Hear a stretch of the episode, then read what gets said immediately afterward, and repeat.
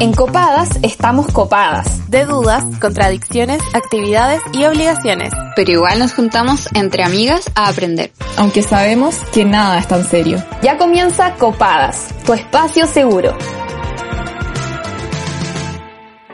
Tengo 24 años y he crecido escuchando historias de dictadura.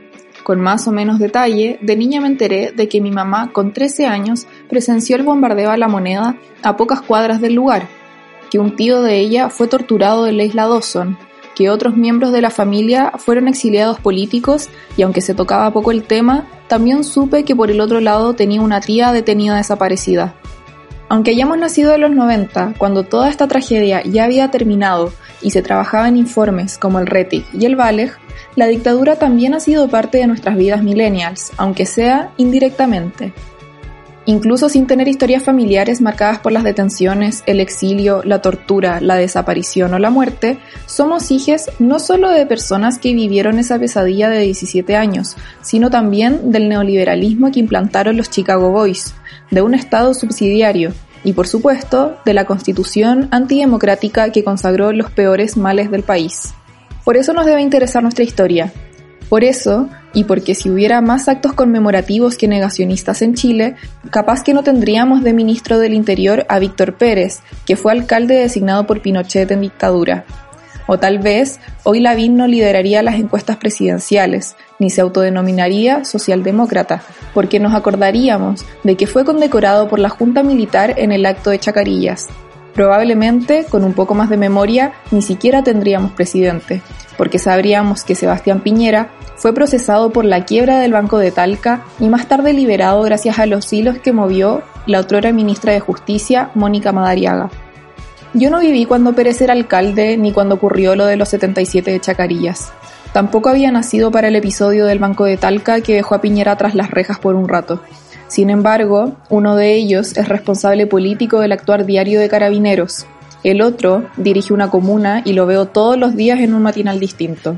Y al tercero lo tenemos de presidente. Y tuve la opción de votar por él. Así que no nos vengan a decir que demos vuelta a la página o que omitamos que Pinochet se tomó el poder a la fuerza que nuestra energía por cambiar las cosas no sea reprimida por los mismos sectores que se burlan de las víctimas de la dictadura y que buscan mantener las reglas de Pinochet a toda costa para proteger sus propios intereses. Nosotros también habitamos este país construido a punta de fusiles y mentiras, y cargamos en parte con traumas familiares que al Estado no le interesó reparar, porque puede que no hayamos vivido la dictadura, pero lamentablemente somos sus hijos y nietos, y tanto nuestras acciones cotidianas como participación política son claves para dejar de habitar un país añejo y hediondo a injusticia. Bueno, con ese precioso editorial comenzamos un nuevo capítulo de Copadas Encerradas. No puedo creer que llevemos un año haciendo esto, de Copadas Encerradas. Bueno, soy Camila Gonzalva y estoy conectada vía Zoom con mis amigas Toñi González y La Mañé, que fue la voz del editorial. Bueno, como siempre, le mandamos saludos a las radios que nos retransmiten. Un besito para la radio JGM, Radio Manque, Radio Educativa y la Sube la Radio.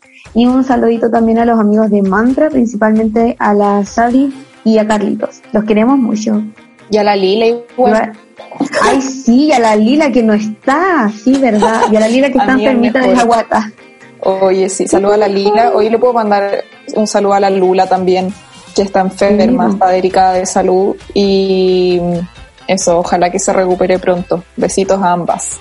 ¿Quieres tener acceso a todos nuestros capítulos, recomendaciones y la biblioteca feminista? Entra a copadas.cl y encuentra este contenido y mucho más. Síguenos en Instagram, Twitter y Facebook para no perderte ninguna publicación.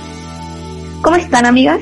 Eh, bien, pero mi mamá quizás tiene COVID, entonces estamos esperando los exámenes.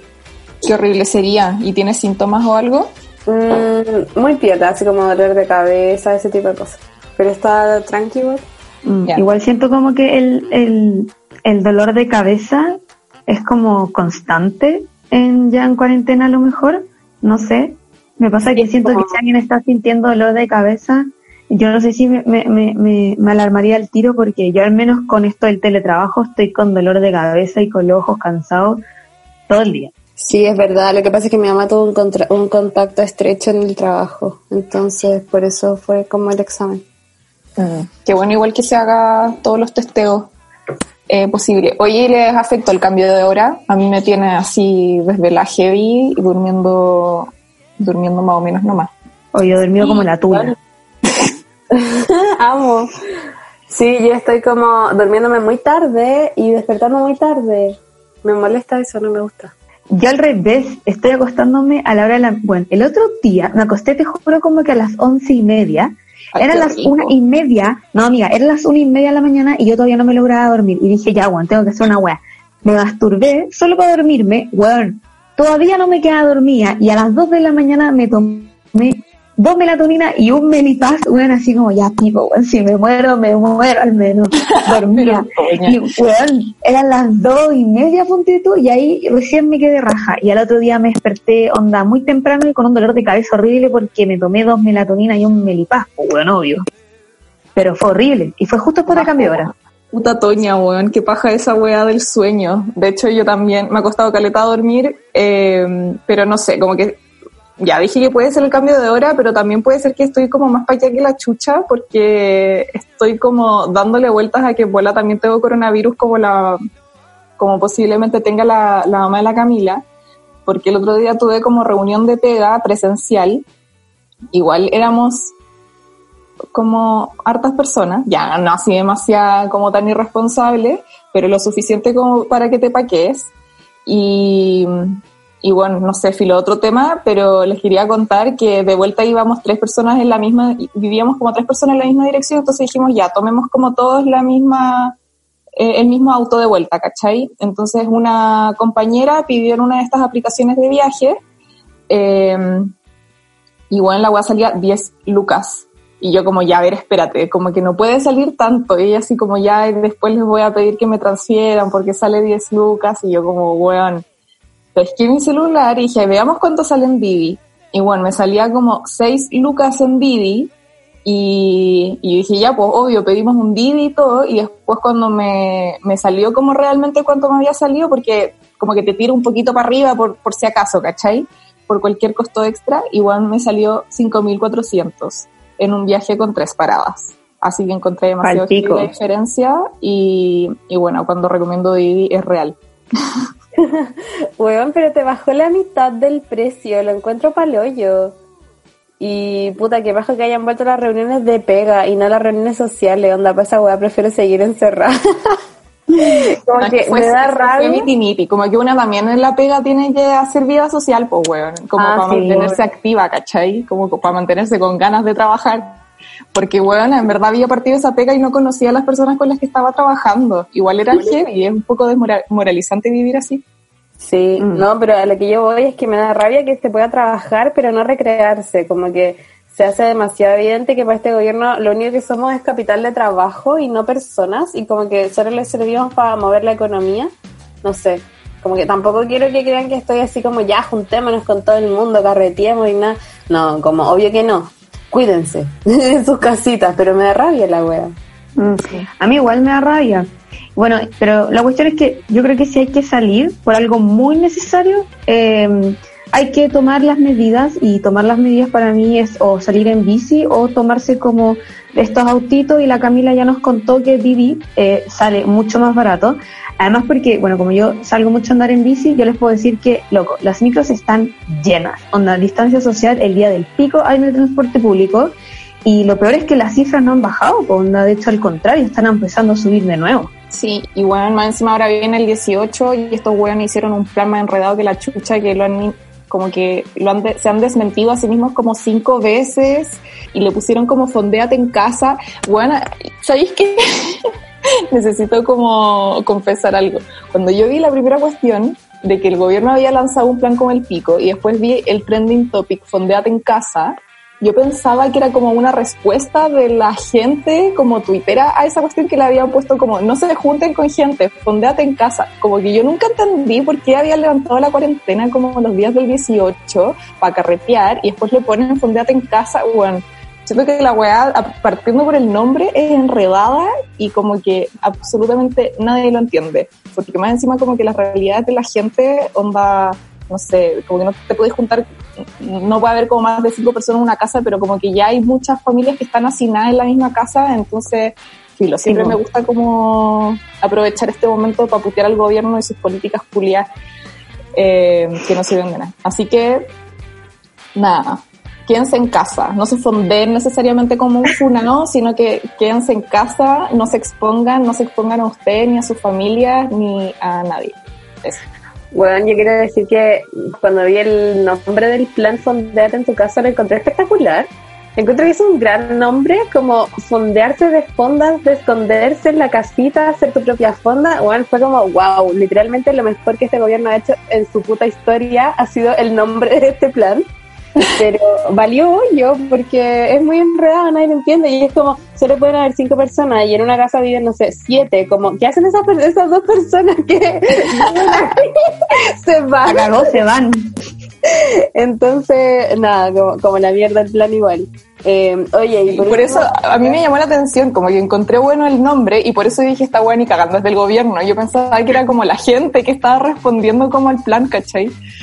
A mí me gusta, siento que como fondéate, sobateate, no sé, weón, sobajéate, como no sé, una wea así, no sé. Sí, oye, y por último les quería contar que Didi está lanzando el mes del socio conductor, que va a ser un mes lleno de premios para todas las socias y socios conductores que manejan con Didi día a día, así que bacán por ellos. Qué bacán. Siempre hacen cosas bacanes, los TKM. Sí. Como que ya estamos hablando de políticas penca y han pasado otras cosas penca como estos días, partiendo como por el negacionismo y ah, tantas cosas malas como relacionadas a la derecha y al rechazo y todo lo que está mal en el mundo, como que eh, la UDI usara la frase por el derecho de vivir en paz en una de sus campañas. Igual comunicacional, con- comunicacionalmente los hueones lo hicieron, porque onda pisamos el palito Mm. y todos comentando su campaña culia, pero mm, encuentro que en verdad no hay que tener, esos hueones no tienen cara así, en verdad no tienen vergüenza, como que la cagó que soy Dewey de Malcolm diciendo no espero nada de ustedes y aún así logran decepcionarme. La cagó los hueones penca. Oye, y ahora que hablaste de negacionismo, ¿te tinca si definimos qué es el negacionismo en nuestro diccionario copado? Sí. ¿Quedas colgada en las conversaciones porque no entiendes algunos términos? ¿Fracasaste buscando en Google? Tranquila, aclara tus dudas con el diccionario de copadas. Hoy en nuestro diccionario copado definiremos negacionismo. Según la Real Academia de la Lengua Española, el negacionismo es una actitud que consiste en la negación de hechos históricos recientes y muy graves que están generalmente aceptados. También en la página del Senado se consigna que negacionismo es un fenómeno cultural, político y jurídico que se manifiesta en comportamientos y discursos que tienen en común la negación, al menos parcial, de la realidad de los hechos históricos percibidos por la mayor parte de la gente como hechos de máxima injusticia. El problema de la existencia de este fenómeno es que distorsionan los hechos y relativizan temas, como por ejemplo los crímenes de lesa humanidad cometidos durante la dictadura cívico-militar. Los discursos negacionistas en Chile invalidan el trabajo de las organizaciones de familiares de detenidos desaparecidos y los espacios de recuperación de memoria, como Londres 38 y el mismo Museo de la Memoria. Cachen que el año pasado los senadores Navarro, Allende, Prevoste, Huanchumilla y Quintana presentaron un proyecto de ley que propone incorporar en el Código Penal los delitos de negacionismo y otros que afectan la dignidad de las personas. Este proyecto de ley busca modificar el Código Penal a fin de prevenir y sancionar hechos negacionistas como la negación, justificación o minimización de delitos de lesa humanidad o bien la aprobación, hacer apología o glorificar de los mismos, especialmente los perpetrados durante el periodo de dictadura cívico-militar ocurrida en Chile entre el 11 de septiembre del 73 y el 11 de octubre del 90. Lo único, o sea, no sé si es malo, pero siento que este proyecto se podría discutir como por la libertad de expresión, como que los fachos siempre le tiran la libertad de expresión, así como que es su, su estandarte. Pero el proyecto de ley eh, solo contempla el castigo para funcionarios públicos que lo hagan, o personas como con autorización de funcionarios públicos en el ejercicio de sus funciones. Entonces, como que tampoco es como que afecte la libertad de expresión, por si quieren tirarse el datito en sus familias. Y les dicen, ah, mira, libertad de expresión y la weá, me cago esa weá. La gente no sabe lo que es la libertad de expresión. Sí, weón. Mm. Creo que definimos libertad de expresión en el capítulo de derechos humanos, no sé. Debimos haberlo hecho porque en verdad hay que dejar clara esa wea. Podemos hacerlo en un futuro si no. Me acuerdo que un diputado, creo, no estoy segura, pero creo que fue el diputado Urrutia, que en una de estas sesiones de, del Congreso de Zoom aparecía con el con una fotografía de Pinochet en su pared detrás suyo. Como que ese tipo de cosas, como eh, por lo que entendí de lo último que dijiste, eh, no estarían permitidas porque se estaría como ensalzando la imagen de un dictador asesino como fue Augusto Pinochet en como por parte de un funcionario público, ¿no? Eh, sí, igual yo creo que ahí tendría que ver como el contexto de la, de la situación, porque igual el tipo está en su casa, ¿cachai? Como que, no sé, no es como que vaya al Congreso con una chapita, ¿cachai? Como que quizás eso entraría como en una materia gris, o quizás no, no sé. No me ¿Los espacios privados? Efectivamente.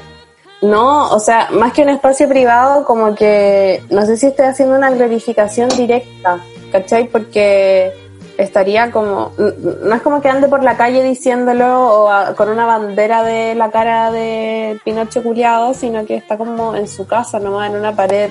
Como que podría interpretarse como que fue casual, ¿cachai? Sí, Mm. pero Mm. Pero igual están en el allá- ejercicio de sus funciones mostrando como la foto culiada, entonces no, no sé. entiendo, pero más allá de, de lo que se puede interpretar como legalmente o lo que sea, encuentro que sí o sí es una falta de respeto hacer eso en un congreso en el que está ahí, en la, como no sé, sesionando junto a Carmen Hertz, ¿cachai?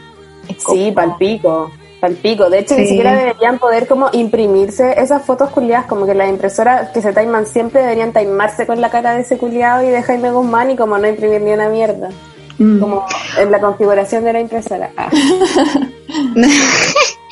Oigan, amigas, yo les tengo una, una pregunta. Lo que pasa es que aquí ya contemplando eh, lo que hablamos en el diccionario y sobre el editorial de la mañana, yo estuve leyendo sobre cómo qué significa para las nuevas generaciones eh, vivir como este 11 de septiembre y estaba leyendo eh, un artículo de la BioBio que decía que desde la óptica de quienes aún no nacimos, cuando el quiebre de la democracia tuvo lugar, solo cabe ser respetuosos del dolor y apoyar las medidas de justicia que corresponden. No obstante, tenemos que tener la valentía y la fuerza suficiente para liderar un realineamiento de la política chilena que supere de modo definitivo la coyuntura provocada por la división entre quienes apoyaban y quienes rechazaban a Pinochet. ¿Por qué es necesario ese paso? Básicamente porque el estar mirando permanentemente por el espejo retrovisor nos impide conducir de modo firme y seguro frente a los desafíos políticos y de desarrollo que enfrenta nuestra patria hoy. Ya en el siglo XXI nuestra generación tiene el deber histórico de poner en perspectiva lo ocurrido, condenando condenando tanto las graves violencias a los derechos humanos cometidos por agentes del Estado como la violencia política fomentada por grupos extremistas. Esto fue escrito hace como dos años, entonces eh, todavía no estaba todo esto de que es como el apruebo y rechazo, que igual tiene que ver eh, mucho como con lo que es el sí y el no, po. porque este artículo lo que decía es que creemos necesario superar la división política entre el sí y el no, que aún persiste en el discurso de la clase política. Actores políticos siguen reviviendo de modo periódico la división entre chilenos buenos y malos, entre quienes estaban a un lado y quienes estaban al otro. Entonces yo leía esta weá y decía como, ¿sabéis que no sé si estoy de acuerdo, weón? ¿De dónde, Porque como que ¿de dónde lo ya, sacaste, perdón? de la bio igual. Pero, eh, pero es una columna. Sí, es una columna. ¿Y de quién? Mm, No, leí el nombre y lo olvidé, ¿cachai? Pero no era de alguien importante, era como alguien dando su opinión nomás, pues, ¿cachai? Pero a mí me pasaba que mientras yo lo leía decía esto de como de que las nuevas generaciones tenemos que eh, como dejar esto de lado de el sí y el no, y esto pasó en el 73 y ahora estamos en el 2020, y igual es apruebo y rechazo, pues como sinónimo de sí, ¿no? ¿Cachai? Como que yo no sé si es parte, como que es el rollo que no estamos tirando este, este capítulo, que es como, ¿cuál es el rol de las nuevas generaciones eh, cuando hablamos del el 11 de septiembre? Y no sé si es como olvidarse de este como Chile bueno y Chile malo, porque obviamente que es mucho más abstracto que Chile bueno y Chile malo, pero como de esto de los que están en un lado y quienes están al otro lado, porque igual siento que es como lo que está pasando ahora, como apruebo rechazo, ¿cachai? ¿Sabéis qué? A mí me pasa que estoy súper de acuerdo con lo que dice esa columna porque claramente necesitamos como un horizonte al que ir, ¿cachai? Y no estar todo el rato como machacando para atrás el pasado. Pero siento que eso solo lo podríamos hacer una vez que se llegue como a un consenso nacional de que la Mm. dictadura estuvo mal, ¿cachai?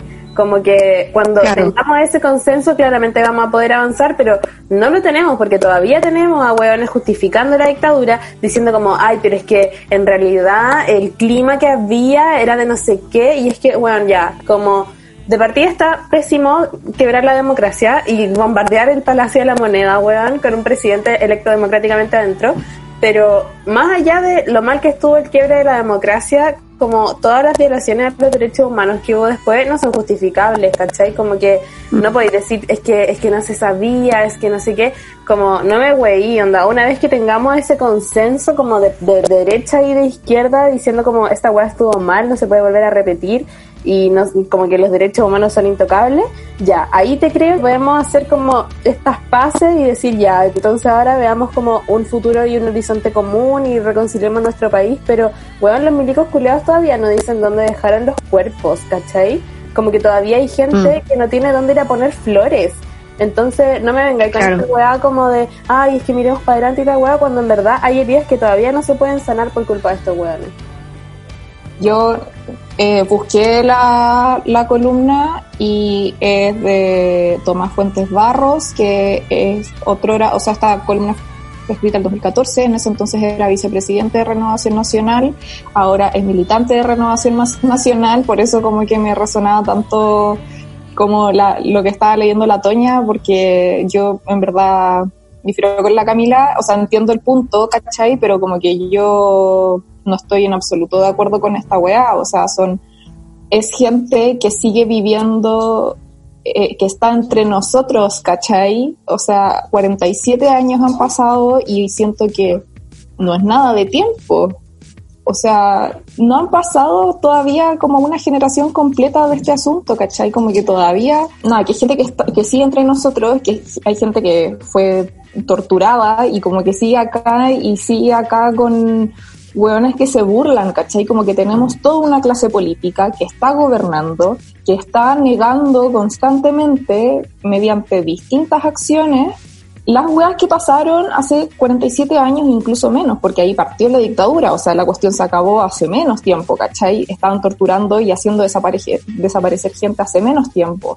No ha habido medidas de reparación necesarias, ¿cachai? La Bachelet hizo un museo, pero no sé, bueno, yo pienso como en, como, no sé, perdón lo autorreferente, pero pienso como en mi misma familia, en que mis abuelos se murieron sin saber dónde, dónde dejaron a su hija, ¿cachai? Dónde murió su hija. Como en, en mi papá, en sus hermanos, tuvieron, por ejemplo, una terapia, como que hubo un acto de reparación para todos sus familiares, ¿cachai? Y ese tipo, ese tipo de cosas son cosas que nuestras nuevas generaciones, o sea, como las nuevas generaciones como la nuestra, tenemos que son como que lidiamos al final con esos afectados, ¿cachai? Como que al final, yo me acuerdo que en el, en el editorial del, de hace un año, del 11 de septiembre de hace un año, yo dije que los dolores se heredan y yo creo que mantengo totalmente esa frase. Siento que hay dolores familiares, hay historias que dije en el editorial que eh, yo, crecí escuchando, pero hay muchas también que eh, hay muchas familias donde no se han contado, pero siento que igual hay un, una energía que se arrastra a través de las generaciones. Y, mm, no sé, siento que igual nos afecta, nos, nos afecta y, y encuentro que es demasiado sencillo no haber sufrido esta weá eh, directamente y no tener familiares eh, que, que les fue, lo fueron a buscar los milicos a la casa, caché, con fusiles para después llevarlos a no sé dónde, a no sé cuántos centros de tortura más encima, que fueron exiliados o lo que sea, como no tener un vínculo directo con este tipo de historias hace que sea muy fácil decir, oye, pero es cosa del pasado, demos vuelta a la página y seamos todos amigos, loco, chúpalo. Como que la weá no puede ser tan fácil, no puede ser tan fácil porque, no sé, quizás incluso las generaciones que vengan después de nosotros, no sé, pienso en mi sobrina que tiene 11 años, como que a mi hermano le ha enseñado siempre, o sea, no siempre, siempre, pero me acuerdo que hace unos tres años no, nos reunimos porque mm, eh, se cumplían creo que 40 años de la desaparición de, de mi tía y, y fue mi, mi, sobrina chica, no sé, pues ella tenía como nueve, y mi hermano le contó y le contó como fue de historia nomás, pues, ¿cachai? Una dictadura y bla, bla. Y es necesario que las nuevas generaciones sepan las weas que pasaron porque aparte que los libros de historia son súper amarillos para la weá y no hay un posicionamiento claro y como que, como vimos lo, ya vimos lo que pasó con la Yun y la Coti y sus libros de Lulu, ¿cachai? Como que al final cuando se intenta hablar de, como con la verdad, dicen como tiene un tinte político y puta, weón, todo es político, ¿cachai? No mm. sé, eh, siento que el negacionismo es simplemente no hablar con la verdad.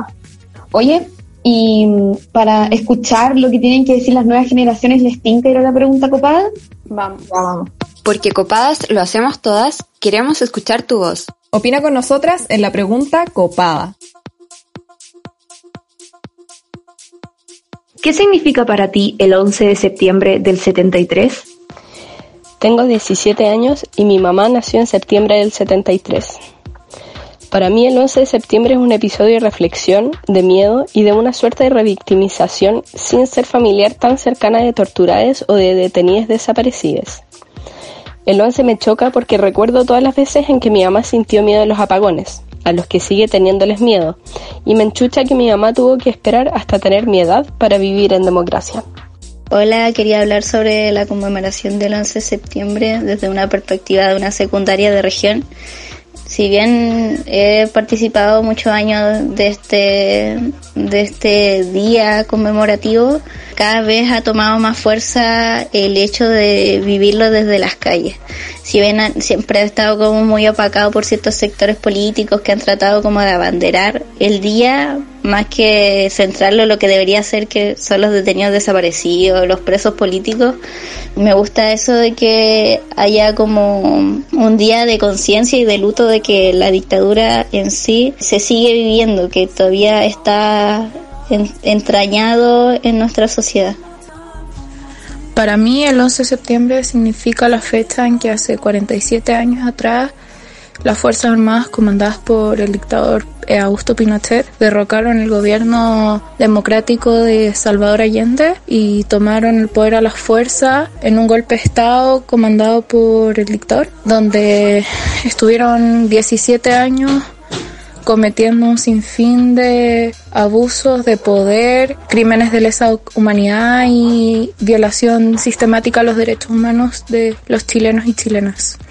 Bueno, para mí el 11 de septiembre se significa un día de memoria y de reflexión porque durante 17 años que duró la dictadura vimos cómo los derechos de las personas fueron agredidos solamente por pensar diferente, por no tener un pensamiento de derecha y que finalmente eh, no es lo que queremos hoy en día como sociedad, que eh, es que todos pensemos diferente y que respetemos eh, las opiniones de los demás. Para mí, el 11 de septiembre es una herida muy profunda en la historia de nuestra gente. Significa tantas cosas que es un día que me duele la guata todo el día. Significa dolor, persecución, desaparición, detención ilegal, violación de los derechos humanos, injusticia, tortura en su forma más inhumana y sobre todo un profundo terror. Pero en mí, el 11 de septiembre se traduce en rabia. Mucha rabia como sangre saliendo de una herida que, por más lejanas que se vayan haciendo nuestras generaciones, jamás debemos dejar que tapen, porque con el silencio y la falta de justicia que arrastramos hasta estos días, jamás va a ser posible sanar. Oye, a mí me pasa, eh, primero que todo, estoy muy de acuerdo con todo lo que eh, dijeron nuestras auditoras. Siento que yo a los 17 a los 15 años de al pico, pues respondió esta weá, como que era demasiado ignorante y es como también lo bueno de, de las nuevas generaciones, siento yo. Pero estaba buscando en internet esto de cómo contarle el 11 de septiembre a un niño, en, un, en una nota que escribieron en, la tercera. Y profesores y psicólogos recomiendan que al momento de hablar el tema eh, con las nuevas generaciones se debe entender que existen puntos de vista y que no hay que eludir los detalles más controvertidos. También adecuarse a la comprensión lingüística del niño usando lenguaje simple y concreto sin eludir recuerdos familiares dolorosos. Y la lección es que eh, comprenden que la pérdida de la democracia genera divisiones y dolor. Entonces igual como acá la, la Cami contaba cuando su hermano le contó a su sobrina, pero me llamó mucho la atención porque había una cuña que decía como que generalmente los adultos nos complicamos más de la cuenta para hablar sobre cualquier contenido alto en emocionalidad y nos enredamos buscando argumentos que dificultan la comprensión en vez de facilitarla. Entonces ella decía, ¿cómo contarlo? Bueno, tal cual como es la infancia, transparente y libre de prejuicios. Y yo así como, what the fuck, weana, como libre de prejuicios, como que sentí que que no sé, como la comparación que hizo, dije, dije como, como ya transparente, sí, apaño, pero libre de prejuicios, como que siento que todo el rollo que se tiró la mañana, pues como que acá no hay prejuicios. Hay hechos reales nomás, pues. hay realidad, hay evidencia, hay historia. Y ante eso no hay nada que hacer. Pero igual siento que esta pregunta se le quiero hacer a mejor la entrevistada, que ya vamos a traer prontamente, que vamos a traer como si viniera, bueno, en fin. Em, para que me aclarara esta, esta, pregunta, porque siento que no me gustó mucho lo que leí en, el, en la nota de la tercera. Puta, yo creo que cuando dicen así como libres de prejuicio, es la clásica persona que dice que, no sé, como que va al Museo de la Memoria y ve onda la cama, no sé, como de fierros a la que le ponían corriente y dice como, ah, pero es que aquí falta el otro lado de la historia, ¿cachai? Como falta la otra versión. Y es como, algo... en esa misma cama están las dos versiones, como hay una persona que está siendo torturada y otra que está dándole corriente, como ahí tenéis tus dos versiones, ¿cachai? No necesitáis más que eso. Como si algo fuera a justificar una violación de derechos humanos. Sí, como si se entendiera la wea, como, ah, es que hay que entender el contexto y no sé qué. Es como, no, weón, no hay contexto que permita la violación, la violación de derechos humanos y sobre lo que estábamos hablando antes, como que quizás no fui lo suficientemente enfática, pero claramente nunca vamos a poder tener un horizonte común con la derecha si no hay justicia ni reparación. Como que son clave esas dos cosas para poder ni siquiera avanzar, como para poder, no sé, llegar a un acuerdo básico, como... Igual encuentro, igual encuentro que, por ejemplo, en ese momento en que mi hermano le explicó a, su hija cómo, por qué nos estábamos reuniendo y qué había pasado, em, yo creo que para él obviamente fue mucho más fácil contarle que, que para mm. mi papá le, le, fue contarme a mí y a mi hermana. O sea, de hecho yo ni siquiera me acuerdo que de cómo me enteré, ¿cachai? Como que siempre fue un tema muy sensible que nunca se habló tan así como fácilmente porque no es una wea tan superada tampoco en mi familia, ¿cachai? Entonces, siento que eso puede facilitar, como que a medida que van pasando las generaciones, puedo estar acá yo en este programa como hablando sobre el tema sin quebrarme, ¿cachai? Pero obviamente que las personas que sí lo sufrieron directamente, eh, como mis tíos, mi papá y miles de chilenos y chilenas, eh, eh, sí puede dificultar como esa transmisión de, de, la experiencia, ¿cachai?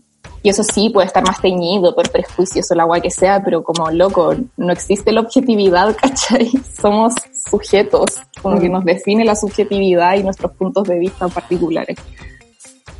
Sí, es verdad. A mí me pasa que, que cuando respondo como, como la pregunta copada, eh, si yo la pudiera responder, que yo no soy menor de edad, no puedo hacerlo, Em, pero siento que me quedo como, como con lo pendiente, que era igual lo que mencionábamos acá harto, que ponte tú ya, eh, la llegada de un nuevo 11 de septiembre eh, nos obliga no solo a recordar la barbarie que significó para el país el golpe de Estado en el 73 como un necesario ejercicio de memoria eh, para, para que las nuevas generaciones tomen conciencia de lo ocurrido, sino que además es un momento propicio para analizar la situación actual de los derechos humanos, que era lo que hablamos, específicamente en materia de verdad, eh, justicia, reparación y garantías de no repetición. Y que igual son todos estos elementos eh, centrales eh, de la justicia transicional que se estaba leyendo hoy día mientras estudiaba, cuya observancia y cumplimiento se demanda, o sea, esta demanda por los estados que han venido después de la dictadura, ningún gobierno ha cumplido con esa hueá, como ninguno. Entonces, a mí me pasa que es el Estado eh, como pendiente eh, de nuestro país, ¿cachai? Al Comité contra la Desaparición Forzada de Naciones Unidas y que el gobierno de Piñera, bueno, en más de una ocasión ha dicho que tiene será voluntad como con avanzar en esta materia. Entonces, obviamente siempre va a seguir siendo tema, si ya hace ya 47 años, o sea, siempre va a ser tema. Pero aparte como que el gobierno sigue no haciendo nada, ¿cachai? Como país seguimos no haciendo nada y como decía la Mañé, su abuela se murió sin saber, ¿cachai? ¿Dónde estaba su familia, Pasemos a la entrevista para aprender un poquito más de esta historia horrible. Pasemos a la entrevista. El día de hoy eh, tenemos como invitada a Janet Barrientos. Ella es profesora de Historia y Geografía, magíster en Educación e integrante de la Red Docente Feminista de la Región de los Lagos. ¿Cómo estás? Hola, muy bien. ¿Y ustedes? Muchas gracias por la invitación. Gracias a ti por participar. Oye, Janet, ya vamos al tiro te vamos a bombardear. No Vamos al grano. sí. Bueno, oye, eh, una tienda a pensar que las generaciones más jóvenes son como la gran esperanza de, de Chile y el mundo y que lo van a cambiar todo, no sé qué, pero eso es como desde nuestra visión más romántica del asunto, así como que la juventud es el futuro. Eh, ¿Y cómo ves tú este planteamiento? Como, ¿Cuál es la relación que tienen al final como los adolescentes con eh, nuestra historia, porque al final nuestra historia también nos va a permitir como, va a sonar muy romántico, pero construir futuro. Mira, lamentablemente el panorama no es muy alentador, no es muy alentador. Eh, tenemos, bueno, somos una, una generación que estamos ejerciendo actualmente la docencia, nacimos ya terminando la época de la dictadura o incluso a principios de los 90. Eh, un poco más consciente de lo que significó ese proceso para nuestro país, para nuestras familias, pero nos encontramos hoy en día con una generación de jóvenes que están cursando la enseñanza básica, la enseñanza media, eh, que lamentablemente no tiene acceso a un programa de, estudios en donde se releve lo que es la historia oral, la importancia de la identidad local. Eh, hay muchos contenidos que han sido sacados del currículum y eso hace que para esta generación que tiene la ventaja sobre nosotros, que mm, nació en una, en una época digital, son nativos digitales, eh, lamentablemente no existe una, una, un uso racional de, de toda esa tecnología para poder indagar más, para poder informarse más. Es como tener todo a disposición, pero a la vez desconocer todo el proceso histórico de nuestro país porque hay un negacionismo que no solamente está relacionado con la historia reciente de nuestro país, sino también con los inicios de la República. Entonces, e, eso es lo que está actualmente en los libros, eso es lo que, lo que se pasa actualmente en, los colegios, eh, sobre todo en enseñanza media. Y por otro lado, hay un, es como fomentar la participación juvenil eh, a propósito de, la época en la que estamos, ¿cierto?, cercanos al, plebiscito, fomentarla, pero desde el punto de vista netamente del sufragio, fomento al sufragio, el derecho al voto. Entonces no existe tampoco una puesta en contexto para nuestros jóvenes de qué es lo que realmente significa la participación juvenil. Em, yo los veo súper perdidos, yo sé que no en todas partes es igual, pero hablando sobre la realidad, el contexto que tenemos acá, eh, los chicos están súper perdidos. Eh, muchas veces ellos desconocen también las historias que pueden haber cargado sus familias respecto a esta época. Entonces, eh, si bien tienen todas las herramientas a, la mano, al mismo tiempo no se les está guiando para hacer un uso eficiente de esas herramientas y poder desarrollar un sentimiento de identidad, de pertenencia que sea óptimo así como nosotros fuimos, entre comillas, adoctrinados en nuestra etapa de enseñanza básica, enseñanza media, eh, no se requiere un adoctrinamiento, obviamente, pero eh, no existe un interés por indagar un poquito más en, antecedentes que puedan ser relevantes para su propia entidad. Mucha que pena que no exista interés tampoco, como que hay muchas cosas que no puedes conocer, pero siempre es bueno como interesarse también pucha, me rompiste el corazón. No, lo siento. Pero eso no es, no es, es culpa, yo, yo considero que es más culpa del, del sistema y que lamentablemente eh, los programas tratan de abarcar mucho, pero al mismo tiempo son contenidos que no necesariamente tienen un impacto real en la vida cotidiana. Eh, y eso pasa en todas las asignaturas, no solamente en historia.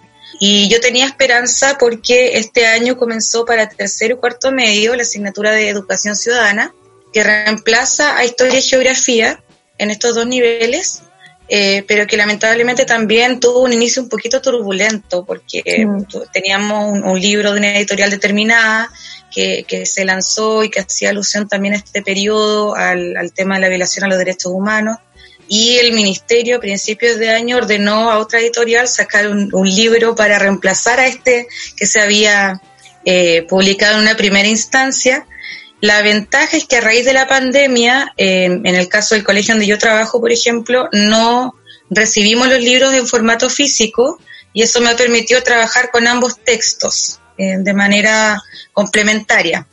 Porque hay uno que es súper bueno y, que trata todo este tema de, cómo el sistema eh, de justicia, por ejemplo, en Chile, eh, cómo se pueden resguardar los derechos humanos, cuáles son los derechos fundamentales que los jóvenes deben tener en cuenta, que tienen que ser respetados y todo eso apuntando también al proceso de una nueva constitución. Claro. Oye, eh, sobre eso mismo, es que te quería preguntar, porque yo no sé muy bien cómo será ahora, pero al menos cuando yo estaba en tercero medio, el golpe de Estado era de esas materias que se veían a final de año, en media clase y rapidito, así como ya, aquí se, eh, aquí se acaba la historia, salgamos luego de este cacho que fue la dictadura, y nunca se le daba la importancia eh, que tuvo en nuestra historia sobre todo, no sé, por ejemplo, en mi colegio eh, estudiábamos del Frías Valenzuela, que yo lo encuentro terrible, encuentro que es súper facho y no sé, como que da miles de detalles, como que cuando se quemó Santiago las casas eran de madera y las rejas eran de madera y por eso se quemó tan fácil y no sé qué, pero cuando llegaba, como a través de tantos detalles, cuando llegaba a eh, la dictadura, eh, como que ya, hubo un golpe de Estado, sin sacado como esa fue toda la, presentación que, hubo de, este, de, ese pedacito de nuestra historia. Eh, no sé si sigue siendo así o ha habido cambios como en la malla para que esto eh, tome un poco más de importancia. Daba más detalles de la Segunda Guerra Mundial que de nuestra propia historia. Sí, de hecho, todavía es así.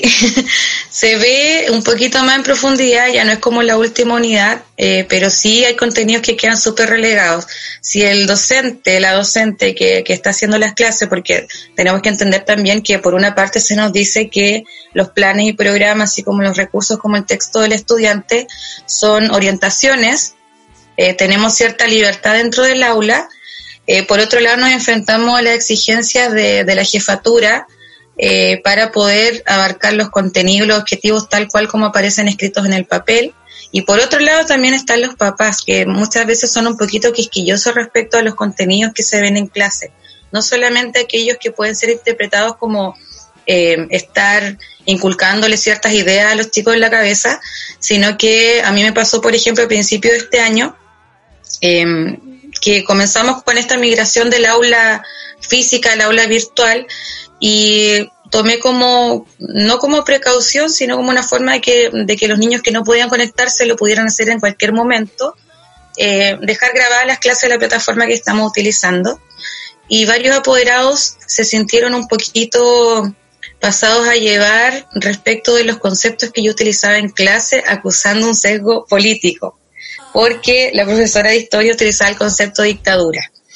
Entonces, eso generó eh, obviamente una especie de, polémica eh, sobre cómo se hacían las clases, sobre que habían papás que podían no estar de acuerdo con el concepto de dictadura y, por ejemplo, decir que eh, se trató de un gobierno militar y que yo tenía que, en el fondo, adaptarme a esas distintas visiones eh, cuando en los programas sí aparece como dictadura efectivamente, pero también se le da, se le realiza una revisión súper, eh, muy superficial y principalmente orientada, claro, al tema de la violación a los derechos humanos, pero no se da a conocer la otra parte, cuáles fueron los, por ejemplo, la misma constitución de 1980 que vino a validar todo este régimen, eh, que fue una constitución que no fue creada en un entorno, en un contexto democrático, eh, y que los niños entiendan que actualmente es la Carta Magna que nos rige y que fue concebida en este contexto eh, y que obviamente tiene todas las falencias del mundo. Traté, por ejemplo, de, revisar con ellos lo referente a la reforma a la Constitución, eh, la necesidad de una nueva Constitución y esto también generó un poquito de, de polémica en los padres, eh, porque ellos no entendían por qué la profesora les estaba hablando sobre una nueva constitución, eh, con textos, por ejemplo, de, de Fernando Atria, que, que siempre, por ejemplo, la Universidad de Chile está realizando estos cursos como para gente común y corriente que no sabe sobre constitución, y son textos bastante livianos para revisarlos con estudiantes, pero también recibí algunas críticas por eso.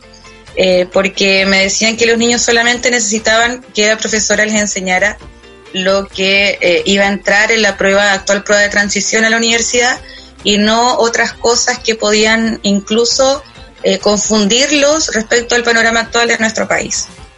Entonces estamos hablando de una generación que es consciente del estallido del año pasado, eh, es consciente que hay muchas injusticias. nosotras realizamos con, con, algunas colegas profesoras acá en Puerto Montt el año pasado eh, cabildos con niños, cabildos con niños para hablar sobre una nueva constitución, explicándoles el concepto, estoy hablando de niños de 8 o 9 años, y tenían la película súper clara.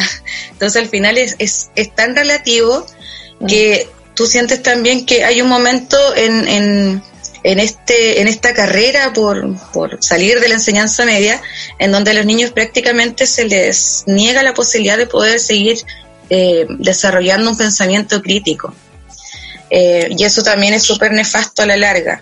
Hoy en día se abarca de manera muy somera, al, igual que el rol de la mujer, por ejemplo, a propósito de mi, de mi participación en la red docente feminista, que cuando se habla de la mujer en la historia, que sabemos que está súper invisibilizada también, hay muy pocas historiadoras que, que son referentes actualmente, eh, también se, se, proponen como proyectos o talleres que no están dentro de las unidades de aprendizaje de los textos de estudio.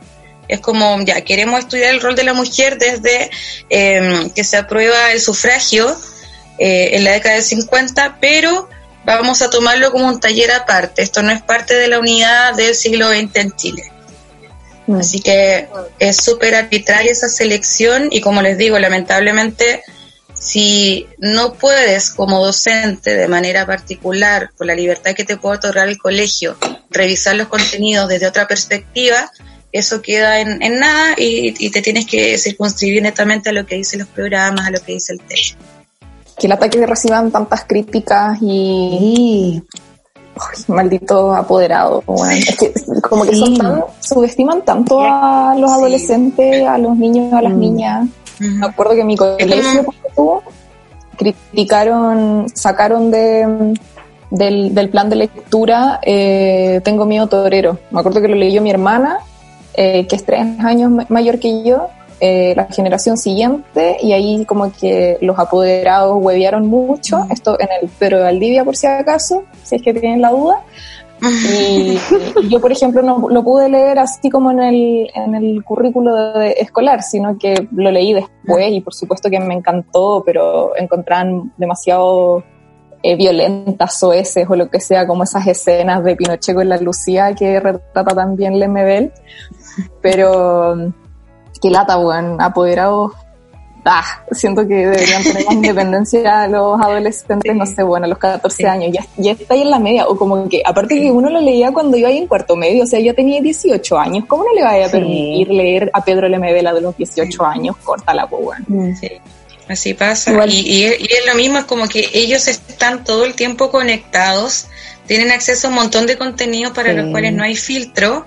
Y por otro lado, los papás atacan, claro, lo que ellos conocen, que es el tema de, de, cómo se está educando su hijo, qué profesores tienen, en qué institución está, pero no se dan cuenta que por otro lado los niños ya manejan mucha información. Y es mm. importante que uno trate de sopesar eso al interior del aula, porque eh, de verdad hay contenido. Yo tengo un, un, jefatura en sexto básico, por ejemplo, y, siempre tengo que estar ahí súper pendiente qué están haciendo los niños, porque los papás a veces tampoco manejan todas las herramientas que ellos, que ellos tienen a la mano. Y, y de verdad he tenido que, que, estar de acusete muchas veces, porque lamentablemente tú te das cuenta que es algo que puede perjudicarlos a largo plazo. Entonces, ¿por mm. qué no conversarlo? ¿Por qué eh, criarlos dentro de una burbuja? Eh, protegiéndolos en exceso de todo lo que está pasando, si al final los niños también van a ser parte el día de mañana cuando ya estudien, se integren a la sociedad como trabajadores, de todo lo que pasa, para bien o para mal. actualmente en nuestro país. Entonces, eh, es la desilusión, yo creo que el golpe es mucho más grande cuando los crías en una burbuja, mucho más grande. Sí. Oye, y en tu experiencia, eh, ¿tú crees que los colegios y liceos se involucran con la conservación de la memoria de lo que ocurrió en dictadura? Mm, bueno, acá, acá en Puerto Montt la realidad es, es bastante compleja, hay un sector conservador muy fuerte eh, y generalmente cuando son estas fechas eh, de conmemoración importantes no existe eh, una invitación a los jóvenes para participar de manera activa más allá de pertenecer a algún partido político, por ejemplo. Está como súper todavía em, cuadradito el tema de la participación pero eh, sí hay inquietudes por parte de ellos que lamentablemente en la casa no se están revisando. Yo soy súper crítica con este tema porque considero que la educación, eh, como dice el cliché, cierto, parte por casa, pero no se refiere solamente a los aspectos em, de, de, de los cívicos, ¿cierto? El comportamiento dentro de la sociedad también tiene que ver con la historia, la historia familiar. Hay niños que desconocen completamente su historia familiar el año pasado tuve una experiencia en donde tratamos de, relevar la memoria histórica del barrio en donde se situaba la escuela y eh, muchos comenzaron a, hicimos una especie de exposición fotográfica, les pedí que cada uno eh, buscara dentro del álbum familiar alguna foto que fuera importante de alguna celebración, algo que se hiciera antes y que actualmente no se estuviera haciendo y muchos quedaron sorprendidos porque empezaron a descubrir aspectos de la historia familiar que desconocían. Por ejemplo, un niño, eh, su familia había sido eh, circense hasta la penúltima generación, eh, habían tenido circos que habían itinerado por todo el país, no tenía idea, y otro era dirigente de la caleta, de una caleta de pescadores acá, y tampoco tenía idea de esa historia de, pescadores artesanales de su familia. entonces la desconexión eh, es completa. Yo creo que de repente hay un componente incluso de, avergonzarse un poco por los orígenes eh, y hacer como borrón y cuenta nueva respecto a la historia familiar, pero eh, eso también puede generar a la larga, viéndolo un poquito también desde la perspectiva como de la psicología educacional, varias, varias carencias, varias deficiencias en el desarrollo de los niños. Si no está súper afirmado lo que es la, identidad, lo que es la historia, eh, lo que es la pertenencia a un territorio, obviamente eso va a generar eh, episodios críticos en, la adolescencia, sobre todo, uno lo ve a diario en el, en el colegio. Mm. Igual, no sé, una idea que tengo yo es que probablemente en, en, en esa historia familiar debe haber habido algún conflicto me imagino, y, siento que nuestra sociedad le tiene miedo al conflicto y se puede ver como hasta el día de hoy en todo el panorama político, social, como que una manifestación no y que es violenta, como que no quieren que se contrapongan ideas. Y imagino que por ahí debe haber habido una, una pelea entre los tíos de la familia, una cuestión mm. que no quieren contar, que quieren esconder debajo de la alfombra y no sé, para mí la democracia cristiana tiene la culpa de todo ese amarillismo y como, te juro, como la Pavo Molina siempre dice, como la culpa la tiene Pinochet y yo a veces digo como la culpa la tiene la democracia cristiana, como que nos criaron con un temor o como con un, sí. no sé, como incapaces de enfrentar como nuestra historia. El otro día hablábamos con una amiga que es profesora de artes también de, de mi generación y empezamos a comparar respecto a lo que decías recién sobre el tema del plan lector. Nosotros, durante la época de los 90, eh, que fue la mayoría de nuestra enseñanza básica, eh, media, eh, teníamos un plan lector súper, súper arcaico, con textos que no estaban actualizados para nada y que se mantuvieron así por mucho tiempo. ¿Y qué más nos caracterizaba? Que no veíamos a nuestros profesores en la calle, por ejemplo. No vemos a los profesores en la calle eh, luchando, ¿cierto?, por mejora en cuanto a las condiciones laborales. Eh, no teníamos tampoco mayor libertad en nuestros planteles educativos. Eh, era mucho el tema de formarse, por ejemplo, los días lunes, cantar el himno nacional, mucho énfasis en las efemérides.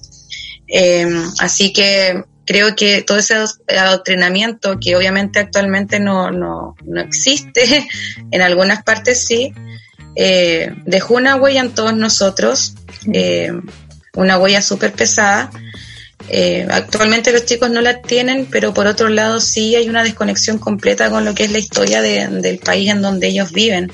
Es como un exceso de hablarles sobre temas globales, entendiendo que estamos insertos, ¿cierto?, en una comunidad global, pero no solamente tienen que conocer respecto a lo que pasó en el resto del mundo o a nivel latinoamericano, sino que partir por lo que pasa con la historia originaria del lugar donde viven. Acá tenemos un sitio arqueológico que tiene, según la segunda investigación que hicieron, 33.000 años de antigüedad y que echa por tierra la teoría de que hubo un solo grupo que pasó hacia América, que se quedó en Estados Unidos y de ahí empezó a recorrer el resto del continente. Y eso es súper desconocido.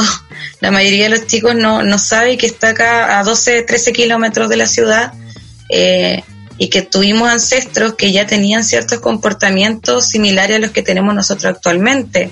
El hecho de comer, por ejemplo, papas nativas, alimentarse de algas, eh, ser una población itinerante. Eh, creo que esas, esas cosas que son elementales para entender cómo somos hoy en día no están presentes tampoco en la formación de los estudiantes. Mm. Bueno, recordar que estamos conversando con Janet Barrientos, profesora de Historia eh, y Geografía y también integrante de la Red Docente Feminista de la región de los lagos. Y bueno, Redocem es una organización de mujeres eh, docentes que se unió para repensar la educación desde una mirada crítica y con perspectiva de género. Y, a mí me interesa saber cómo abordaría el tema de la, de la dictadura a VOFEM, si es que estuviera todo en sus manos el currículum nacional ¿De qué manera creen que es la adecuada para, enseñar estos temas? Bueno, Redofem tiene eh, dos principios que son elementales, que es la educación no sexista, la educación antirracista y anticolonialista. Así que estos contenidos, de hecho, los, podríamos dar vuelta, pero de una manera espectacular. Eh, por ejemplo, relevando el rol de, las mujeres historiadoras que estuvieron durante este periodo también presentes, incluso escribiendo desde fuera de Chile.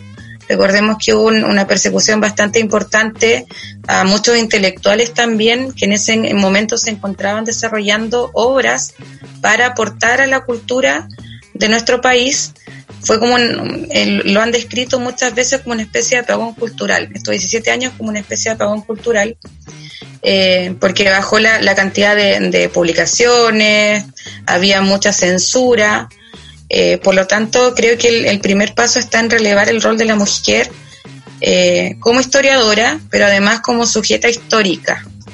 la mujer durante la dictadura también tuvo un papel importante sobre todo en, el momento en que empieza esta crisis a principios de los 80, esta, crisis económica, esta recesión económica, y son las mujeres que en ese entonces eran jefas de hogar las que van a salir a la calle con la cacerola a manifestarse.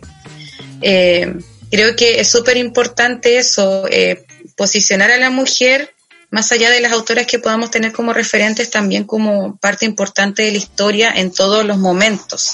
Hay muchas, muchos personajes femeninos que están invisibilizados también durante este periodo. Y por otro lado, eh, una educación antirracista y anticolonialista que tenga que ver con los contenidos de, de, historia en el sentido de poder darle una vuelta, ¿cierto?, a lo que se enseña hoy día como inicios de la República eh, tratando de, satanizar un poquito a los españoles, ¿cierto? Que llegaron acá al continente, que llegaron acá a nuestro territorio, pero que por otro lado tenían tratos diferentes con las poblaciones indígenas y que no generaron el mismo impacto que sí generó la República con nuestros pueblos originarios. El mayor daño hacia nuestros pueblos originarios está en la República a partir de 1830 más o menos. que comienzan varias políticas de Estado a tratar de, ganar cierto control. Se concesiona, por ejemplo, la parte sur de nuestro país, la parte de la región de Magallanes, eh, la isla de Pascua, y todo eso va a generar un perjuicio súper grande hacia la población, las, últimas poblaciones Cahuesca, Aronas, eh, Rapanui, eh, y va a generar un, retraso en su desarrollo cultural también bastante grande. Eh, creo que es importante relevar la importancia de, los pueblos originarios, no desde el punto de vista de estas soluciones parte, que también quiero ser súper crítica con eso, eh, lo que es actualmente el programa de educación intercultural bilingüe. Enseñemos la lengua, pero una lengua que está completamente descontextualizada también. Eh, tengo un porcentaje de alumnos de un establecimiento que pertenecen al, al, a la etnia, ¿cierto? Huilliche, acá Mapuche Huilliche, pero eh, les estoy enseñando una herramienta lingüística que, claro, va con su desarrollo desde, desde pre-básica, pero no la van a utilizar ¿Dónde la van a utilizar? Ese es el tema. No estamos siendo, eh, no estamos retribuyendo a los pueblos todo lo que les hemos quitado. Estamos haciendo algo que en el fondo es una solución parche para decir que sí lo estamos considerando, pero no pasa lo mismo, por ejemplo, en Nueva Zelanda con, con la comunidad maorí, que está completamente reivindicada. Y no estamos viendo que eh, esas situaciones o esos ejemplos pueden servirnos a nosotros como referentes para un programa que de verdad sea integral, que los niños realmente se vinculen con sus comunidades indígenas de origen o las que están dentro de su territorio. Eh, y por otro lado, respecto a la educación no sexista también, como parte de nuestros principios, está el tema de las expectativas, que siempre obviamente para las mujeres son más bajas que para los niños. Entonces, eh, hay, hay varios, varias varios frentes donde Redofema ahí está tratando de, abrirse camino y de ponerlo también como tema, visibilizarlo, eh, pensando que la educación obviamente no, debe tener un, sesgo sexista eh, ni estar a favor de, de un Estado que sabemos es completamente patriarcal. Qué importante lo que decía Janet con respecto a los pueblos originarios para que nos logremos educar sobre estos pueblos y no después lanzar como disfraces pijama como lo que vimos en mm. esta semana por redes sociales a 25 lucas sobre eh, los Selnam. Fue bien vergonzoso, la verdad, ver eso. Oye, a eh, propósito de apropiación cultural, como el como el, nuevo proyecto del, del, gobierno que fue lanzado hoy día, del, del Comité Walmapu. ¿Ah, no viste? ¿Qué pasó? Sí. que lanzaron un, un comité para ver el tema de la Araucanía, le pusieron Comité Walmapu.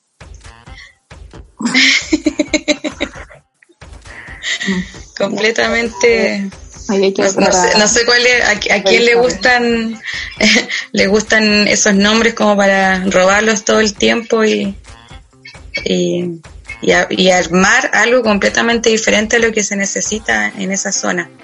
Mm. Creo que es bastante, sí, llega a, rayar como en lo, esto lo digo a título súper personal, llega a rayar como en lo ridículo. Eh, Creo que, que los pueblos merecen mucho más que eso. hemos tenido un daño súper irreversible. Estamos hablando de un daño irreversible en estos pueblos originarios, eh, que ni siquiera la educación está dando el ancho actualmente para compensarlo de, alguna manera, para repararlo de alguna manera. Es verdad. Oye, eh, Janet, y para ir cerrando ya, eh, quería volver un poquitito al tema sobre el 11 de septiembre y la dictadura, eh, porque siento que es muy importante transmitir esta historia a, los y las niñas. Eh, y en ese sentido, ¿cómo, ¿cómo se le explica el 11 de septiembre a un niño o niña sin en el fondo tener que, que tenga como esta impronta de lo que nosotros, nosotros como adultos pensamos como conocedores de la historia, como teniendo más información, como cómo le explicamos eh, los hechos de ese día a los niños. Mira, hay, hay muchos recursos que son parte del, del, mismo proceso de formación de los niños de primer ciclo, por ejemplo, que tienen que ver con el conocer cuáles son los derechos que ellos tienen como niños.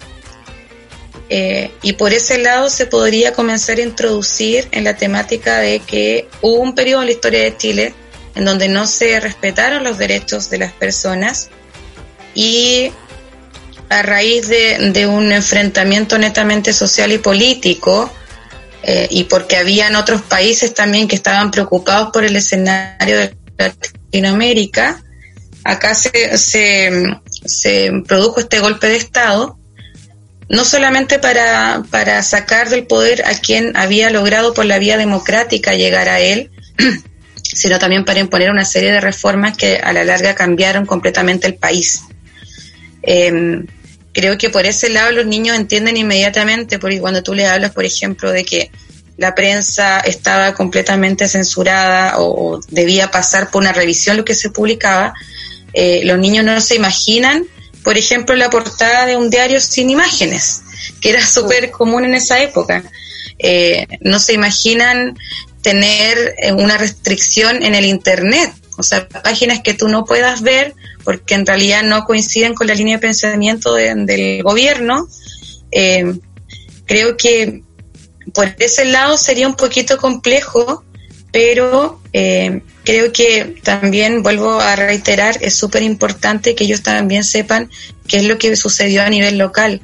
Eh, acá a nivel local también hubo muchos desaparecidos, hubo muchas instalaciones que actualmente siguen siendo instituciones públicas en donde se cometieron torturas.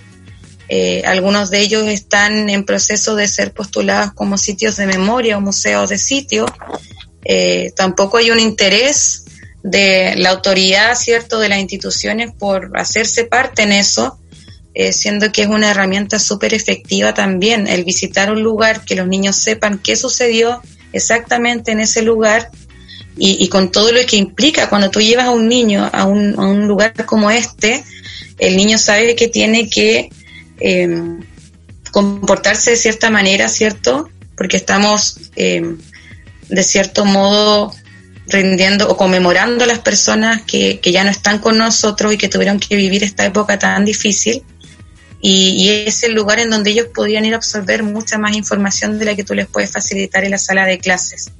Creo que en el momento en que logremos superar esta brecha que existe entre padres o abuelos que son negacionistas de este periodo y que le están transmitiendo actualmente a nuestros niños, nuestras niñas, em, toda una, una especie de, prohibición por referirse a estos temas, vamos a poder recién comenzar a formar una generación que realmente eh, sepa que esto no se puede volver a repetir nunca más en la historia.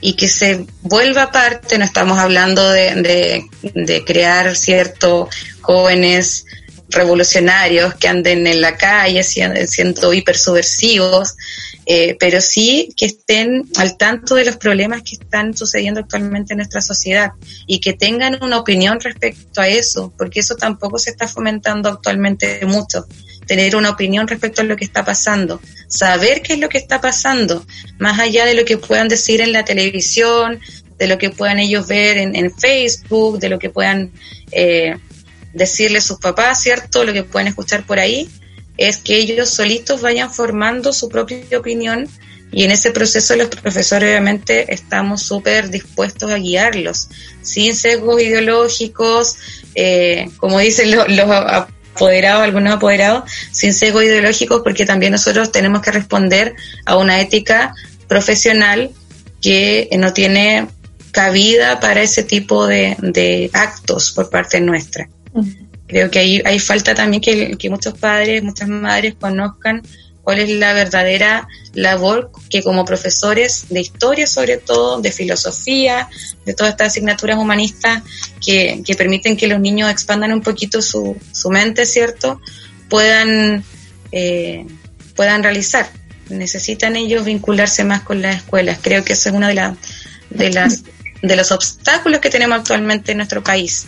Los padres se están recién vinculando a raíz de lo que está pasando con las clases virtuales pero antes de eso era muy poco lo que ellos se involucraban. Mm. Igual yo creo que debería, se debería, por ejemplo, normalizar estas visitas o paseos a lugares de memoria como Villa Grimaldi o el mismo Museo de la Memoria. Como que ahí prácticamente casi que no hay intermediario, o sea, está ahí viendo como los cajones, ¿cachai? Donde encerraban, donde torturaban a las personas. Es súper, eh, no sé, impactante como la energía que transmiten esos lugares y es imposible no conmoverse eh, en lugares como ese. Así que si es que tienen como la opción de ir eh, a esos sitios de memoria, por favor, háganlos. Hacen también visitas guiadas y esas cosas. Sí, las salidas pedagógicas de hecho están comprobadas que son una herramienta más efectiva que pasarle una unidad completa a los niños sobre un tema. Porque una experiencia fuera del aula eh, y los chicos de verdad cambia todo su esquema cerebral respecto a lo que están recibiendo, a los estímulos que están recibiendo. Sí. Bueno, eh, ¿querías decir algo, mío? No, solo dije que ojalá hubiera más de esas salidas. Sí, eh, y más, iniciativas también y, también permitirle a los profesores y las profesoras que intentan como implantarlas, hacerlas, porque muchas veces o se oponen los poderados o se opone el mismo colegio, entonces hay un montón de trabas que limitan un poco como esta voluntad personal de, de, los y las docentes. Bueno, Janet, así nos despedimos. Si quieres nos dejas, nos dejas, no sé, las redes sociales de Redofem, porque ustedes igual son bien activistas, para que las sigan todas. Eh, mira, nosotras lanzamos en el mes de julio un, formulario online que en realidad eh, colapsó porque muchas muchas colegas a nivel nacional, de hecho se levantó Redofem en muchas regiones en las cuales no estaba antes. Ahora estamos de Arica a Magallanes eh, y acá en Los Lagos comenzamos en el mes de marzo con el trabajo y ya con las compañeras llevamos un mes aproximadamente conversando, viendo algunas actividades a nivel territorial. Nuestra red acá es arroba redofem-los lagos en Instagram. Eh, y tenemos también la página, el fanpage de Redofem a nivel nacional, donde pueden hacer llegar todas sus consultas, si quieren integrar también, si hay alguna compañera docente o estudiante de pedagogía o asistente de la educación académica, universitaria, etcétera, puede ser parte de la red también eh, desde su área. Eh, aquí esto es súper es una comunidad súper bonita porque es un espacio también seguro para todas las compañeras que, que desean unirse más allá de las opciones que tenemos siempre que son o el colegio de profesores o estos grupos ciertos docentes que son mixtos y que en realidad a veces no acomodan mucho. Em, así que muchas gracias por, por este espacio, por la difusión también y, y por la invitación obviamente que ayer fue, fue un día súper súper bonito porque eh, me comentaban las compañeras que eh, nos había llegado esta invitación, entonces fue, fue súper, súper bueno haber podido estar con ustedes hoy. Muchas gracias, Janet, eh, por haber asistido y por todo lo que aprendimos también de ti hoy día. Que estés muy bien. Chao, muchas gracias. Besitos. Adiós. Chao. Gracias, Chao, Así termina un nuevo capítulo de Copadas, tu espacio seguro. Acompáñanos todas las semanas para reflexionar, conversar y tirar la talla entre amigas.